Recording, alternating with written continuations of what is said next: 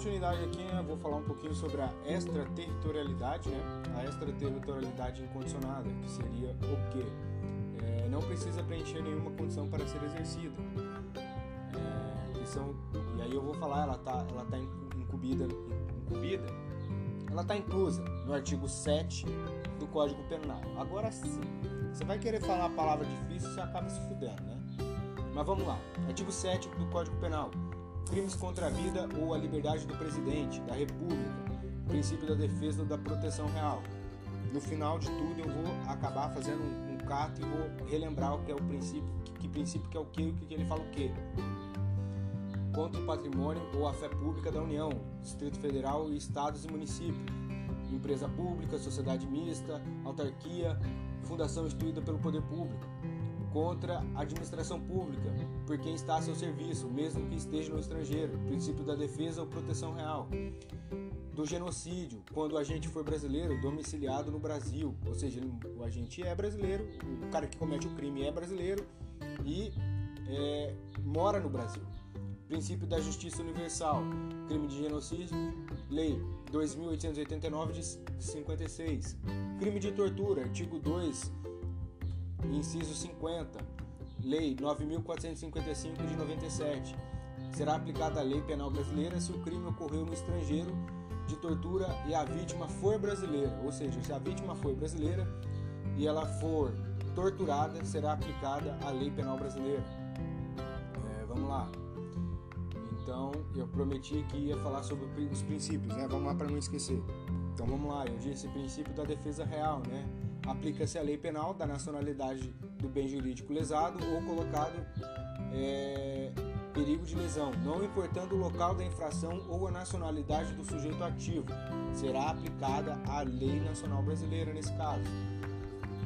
E o princípio da justiça universal é aquele que fala onde que o agente fica sujeito à lei do país onde foi encontrado, ou seja, ele cumprirá as, as leis daquele país falando um pouquinho sobre extraterritorialidade condicionada, é, que falou um pouquinho sobre o que?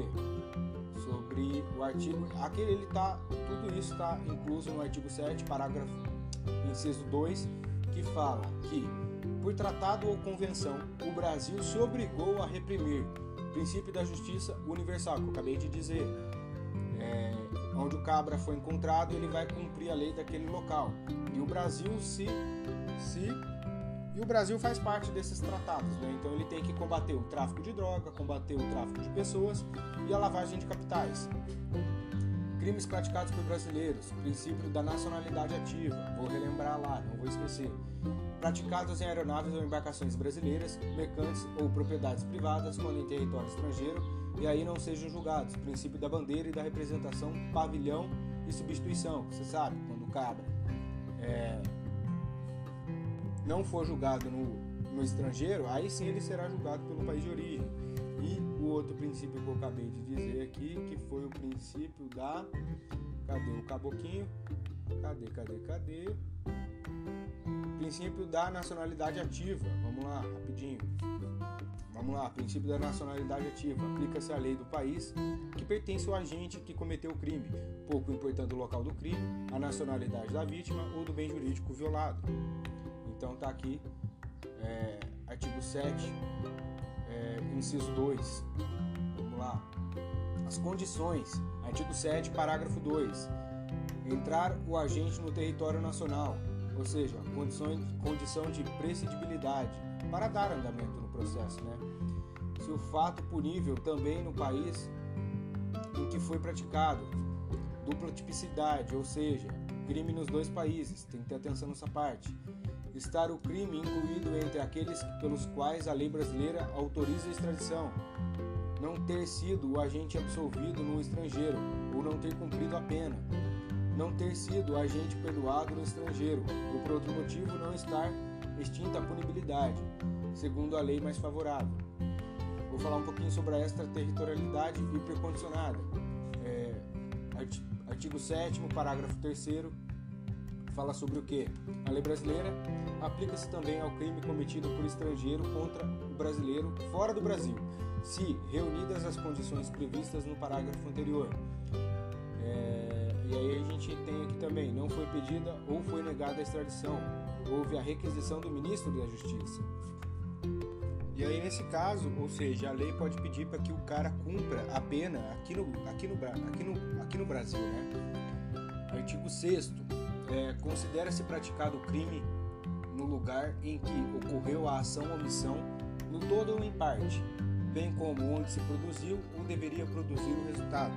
Então aqui o parágrafo 6 ele nada mais fala, ele, de, ele, ele detalha, ele descreve o que seria o crime, né? Vou falar um pouquinho sobre pena cumprida no estrangeiro, artigo 8 do Código Penal. A pena cumprida no estrangeiro atenua, ou seja, amolece a pena imposta no Brasil pelo mesmo crime, quando diversas ou nela é computada, quando idênticas, ou seja, o cara comete um crime lá no Brasil, lá no estrangeiro, esse crime também é punível aqui, ele cumpre a pena lá e aí ele passa para cá e aí a quantidade de tempo também é, ou seja, cumpriu 10 anos lá, aqui também 10 anos, então, exemplo, o crime é de 10 anos, ele cumpriu 4, falta 6, então ele vem para cá faltando 6 também. Se ele vem para cá, não volta a 10, não. Se ele cumpriu 4 lá, já é considerado 4 aqui também, então só falta 6. Penas iguais em caso de anos de pena diferente. Computar a pena no Brasil.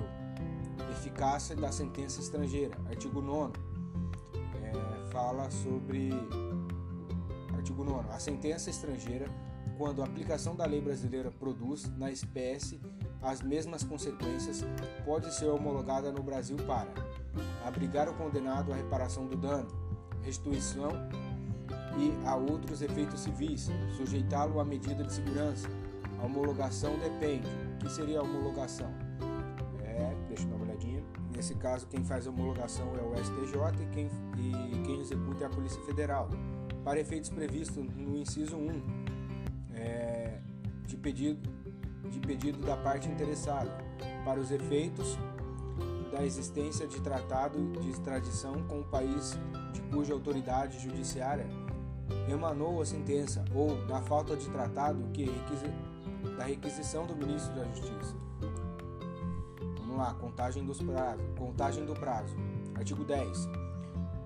O dia do começo inclui-se no computo do prazo. Contam-se os dias e os meses e os anos pelo calendário comum. A prescrição, a decadência, a prisão penal, prazos penais. Frações não computáveis da pena. Artigo 11. Desprezam-se nas, nas penas previstas de liberdade e nas restritivas de direitos as frações de dia e na pena de multa as frações de cruzeiro. Legislação especial, artigo 12. As regras gerais deste artigo, deste código aplicam-se aos fatos incriminados por lei especial, e se esta não dispuser de modo diverso. Bom, vou falar, vou acabar por aqui, né? Depois agora que a gente vai entrar em tentativa. É, tentativa já é um outro assunto. Então, tá aqui pouquinho mais sobre essa territorialidade, territorialidade, crime, onde é feito o crime, quem vai cumprir a lei, quem que vai impor a lei, tá tudo aí, cara. É só ler, interpretar e fazer questão. Não pode deixar de fazer questão, porque é a questão que vai abrir a cabeça. Né? Então é isso aí.